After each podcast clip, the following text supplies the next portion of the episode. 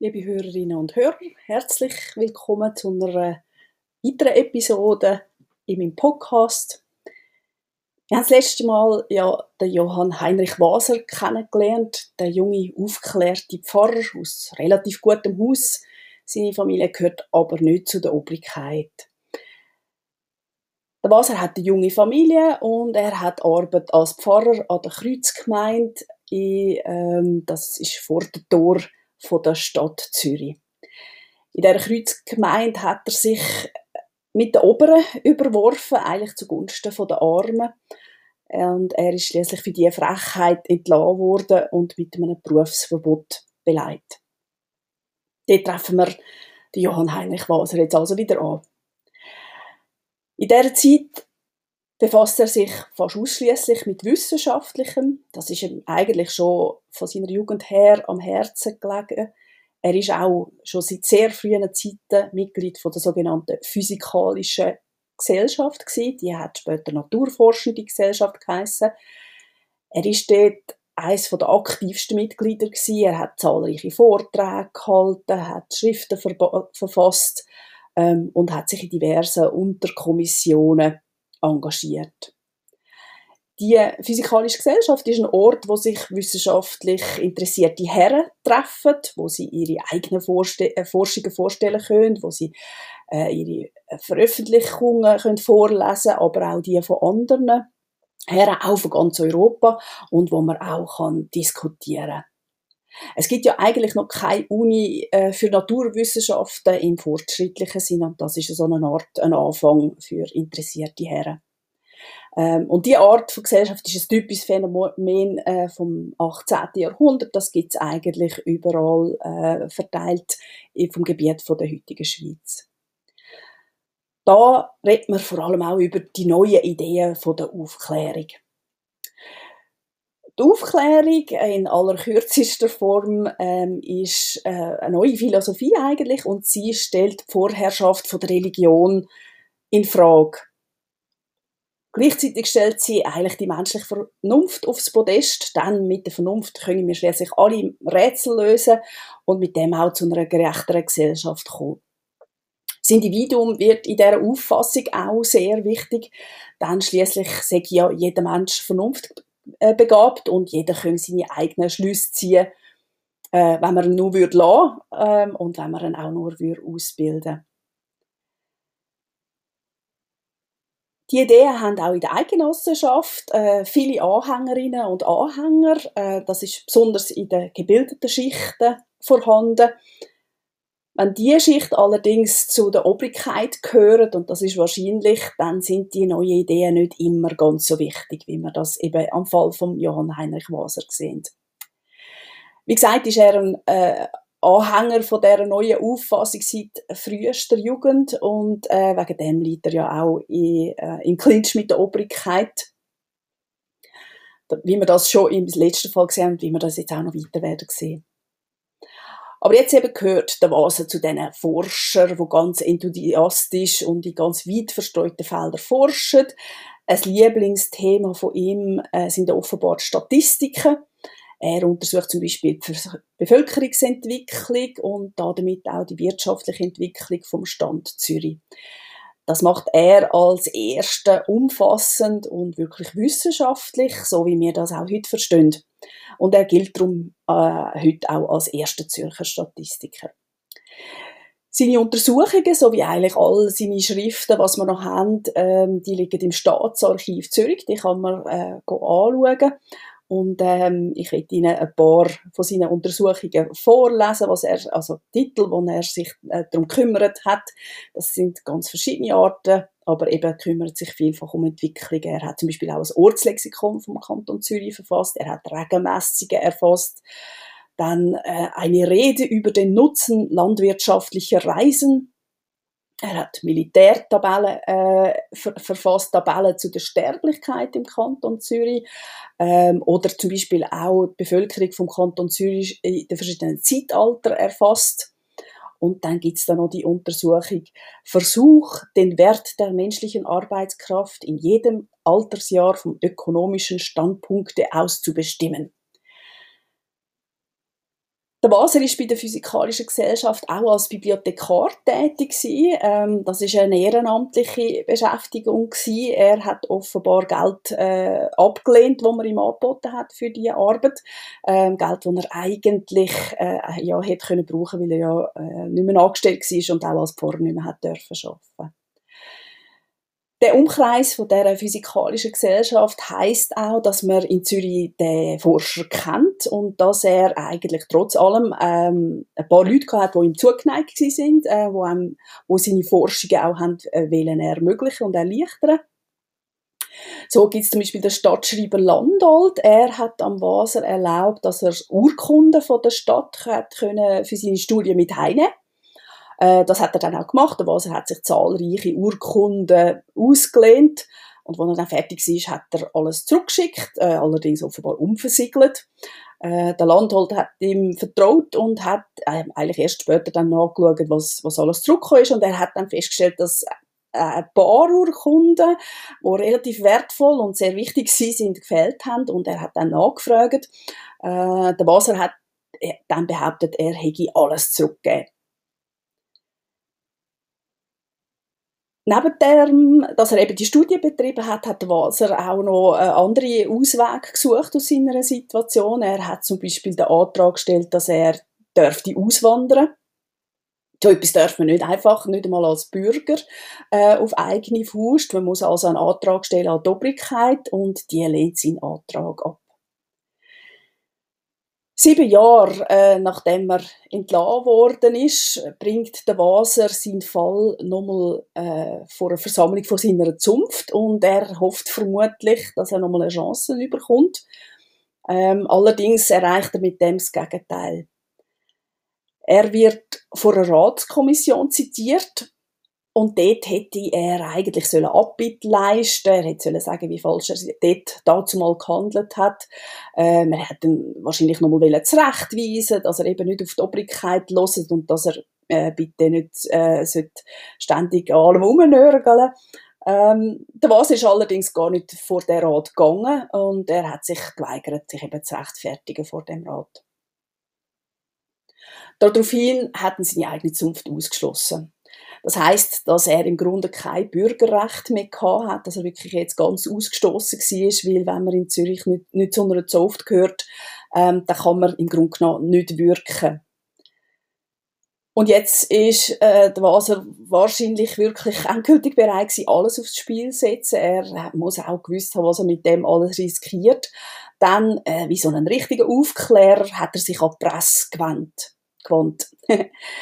Man muss wissen, äh, dass in Zürich eigentlich wie überall in der Eidgenossenschaft eine ganz strenge Zensur herrscht. Jeder Staat, äh, jeder Stand schaut, dass ja nichts veröffentlicht wird, wo eben dem Stand könnte schaden.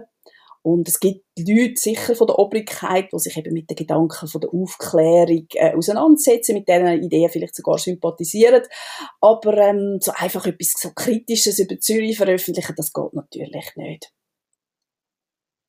Der Wasser schickt darum ähm, fünf von, seinen aufklärerischen Untersuchungen an den deutschen Professor August Ludwig Schlözer.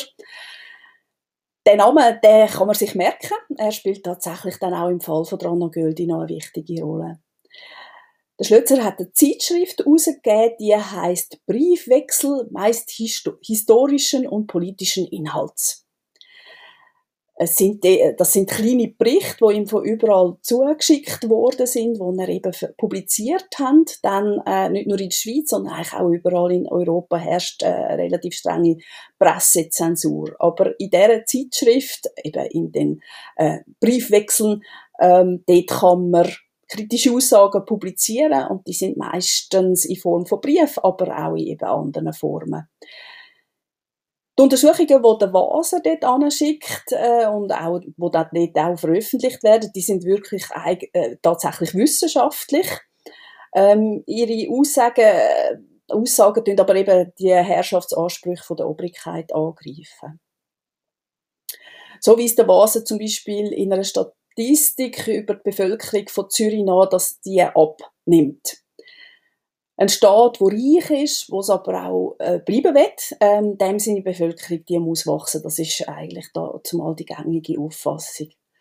Und dass in knapp zehn Jahren die Bevölkerung um rund 20.000 Personen zurückgegangen ist, äh, das hat nicht nur mit der Hungersnot zu tun.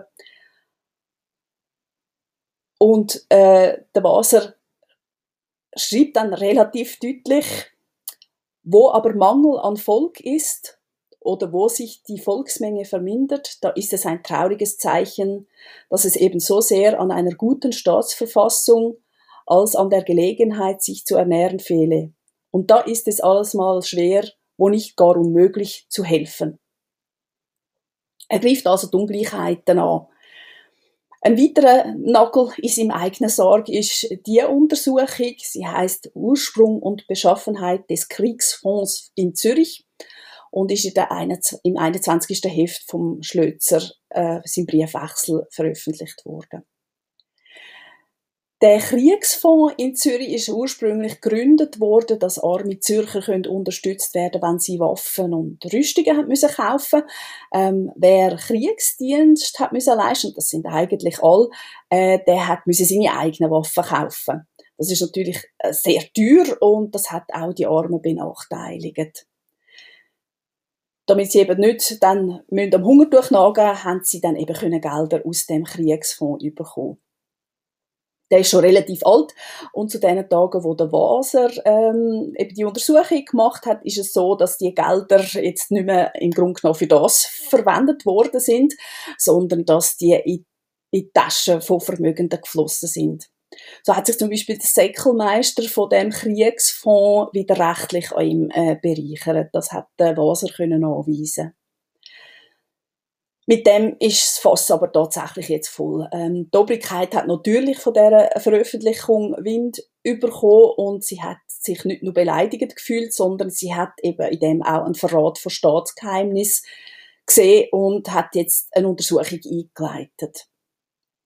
Die Untersuchung ist recht unzimperlich gewesen. Man äh, hat den Wasser am frühen Morgen ähm, im Winter 1780 aus dem Bett geholt und hat ihn, hat ihn gerade abgeführt. Äh, das Haus ist auch gerade sofort äh, durchsucht worden. Und man hat dort an der Wand ein paar Stichkarten und Aufzeichnungen gefunden. Die sind häufig aus Bibliotheksbücher gsi, wo der Waser äh, in dem Sinn, wo er die Sachen rausgerissen hat und aufgehängt hat bei sich. In einem angebauten ähm, kleinen Schuppen hat man zwischen dem Holz auch einige Urkunden gefunden. Das sind wahrscheinlich die, die der Herr Stadtschreiber Landholt eben vermisst hat.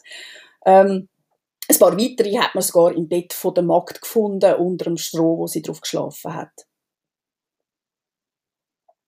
Dass man eben die gestohlenen Sachen gefunden hat, ist äh, für die Obrigkeit eine relativ, äh, wie soll man sagen, gute Angelegenheit gewesen, weil es ist relativ schwierig, Geheimnisverrat zu beweisen, beziehungsweise das ähm, an der Öffentlichkeit klar machen, um was es da wirklich geht, das ist ein bisschen kompliziert. Aber wenn man kann sagen, dass der Waser Urkunden geklaut hat ähm, und andere wertvolle Sachen, dann kann, kann man fast davon ausgehen, dass Pendel dann äh, gegen ihn äh, schlägt. Was also da jetzt kommt, ist eigentlich eine Abrechnung von der Obrigkeit. Der Waser ist in eine Kammer im Ratshaus gebracht worden und das erste Mal verhört worden. Er hat offenbar sofort verstanden, dass er in Gefahr ist und hat sich noch in dieser Nacht zur Flucht entschieden. Er hat äh, seine Lintücher zusammengeknöpft äh, und hat sich außerhalb vom Gebäude äh, an dem abgelassen. Ähm, das Rathaus in Zürich steht ja quasi auf dem Wasser von der Limit. Ähm, der Wasser ist dann offenbar an diesen Lintüchern abgerutscht und in die Limit gefallen. Das Platschen ist der Wache aufgefallen und man hat ihn rausgefischt und man hat ihn dann in den Wellenbergturm gebracht. Der Wellenbergturm ist ein Gefängnisturm, der mitten in der Limit gestanden ist und den hat man noch mit einem Schiff erreichen. Käfige dort drinnen sind tatsächlich mittelalterlich gewesen und auch die Behandlung, die man jetzt mit dem Wasser macht, die ist äh, ebenfalls mittelalterlich. Man fesselt dann nämlich mit beiden Händen an die Wand. Man stellt ihm zwei Wachen vor die Tür und ähm, die werden bedroht, dass sie eben den Gefangenen nicht sollen aus den Augen lassen was man zu der Behandlung muss wissen, in dem Ancien Regime überall, dass eben das Rechtswesen äh, sehr mittelalterlich ist und eigentlich ausschließlich der Obrigkeit dient. Die Justiz ist nicht unabhängig, es, äh, Gesetzgeber und Richter sind eigentlich die gleichen. In Zürich richtet der Rat, das ist ja eigentlich eine politische Behörde, äh, die Übergänge sind dazu mal total verschwunden, es gibt keine Gewaltentrennung. Die Richter äh, gehören ebenfalls eben zu dieser Behörde. Es gibt nicht einen einzigen Richter im Land, der ein Rechtsgelehrter im heutigen Sinn ist und wo ausschließlich als Richter tätig ist. Es gibt auch keine klare Anklage, so wie man das heute verstehen Verrat, öffentlich machen von Geheimnis gibt es als Straftat eigentlich nicht. Es gibt auch keine Berufsmöglichkeit äh, gegen ein Urteil, das gefällt worden ist. Ähm, das wird eigentlich so voll, sofort äh, vollstreckt. Es gibt keine andere Stelle, wo man sich daran wenden kann. Was auffällt, ist ein Verteidiger. Ähm, der Waser hat müssen aussagen und er hat für das auch keine Hilfestellung bekommen. Es hat niemand gehabt, der für ihn geredet hat. Seine Aussagen sind, wie gesagt, aufgezeichnet äh, und wir kommen dann später dazu. Es gibt, er, er gibt einiges zu, er lügnet anderes, er kommt darauf zurück und lügnet wieder. Es ist äh, relativ ähm, schwierig herauszufinden, wer wann was wie behauptet und warum. Wenigstens ist er nicht gefoltert worden, das ist dazu mal noch total üblich und wir kommen auch im Fall von der Anna Göldi noch dazu. Die Aussagen vom Waser sind allerdings zum Teil in Anwesenheit vom Scharfrichter aufgezeichnet worden. Äh, dazu muss man wissen, dass das eine ganz starke Drohkulisse ist. Ähm, der Scharfrichter flößt eine ganz starke Angst ein und nur weil er anwesend ist, äh, das dient eigentlich schon äh, an der Einschüchterung. Die für die Obrigkeit leidige Angelegenheit wird schließlich mit 8 zu 12 Stimmen an den Teil vom Zürcher Rat übergeben, wo eben über die Todeswürdigkeit von einer Anklage entschi entschieden hat. Und der Teil vom Rat hat dann schlussendlich mit 9 zu 12 Stimmen für ein Todesurteil gestimmt. In zwei Wochen kommen wir dann zum buchstäblichen Ende. Äh, die, über die letzten Tage und Stunden von Johann Heinrich Waser sind wir relativ gut informiert. Das gibt uns auch Gelegenheit, etwas zu den Quellen zu sagen und sie auch ein bisschen äh, kritisch zu durchforsten. Ich wünsche Ihnen eine gute Zeit. Wenn Sie den Podcast interessant finden, abonnieren Sie ihn bitte, erzählen Sie anderen davon. Äh, bei Fragen kann man mir auch ein E-Mail schreiben, äh, podcast.historisch.ch. Auf Wiederhören!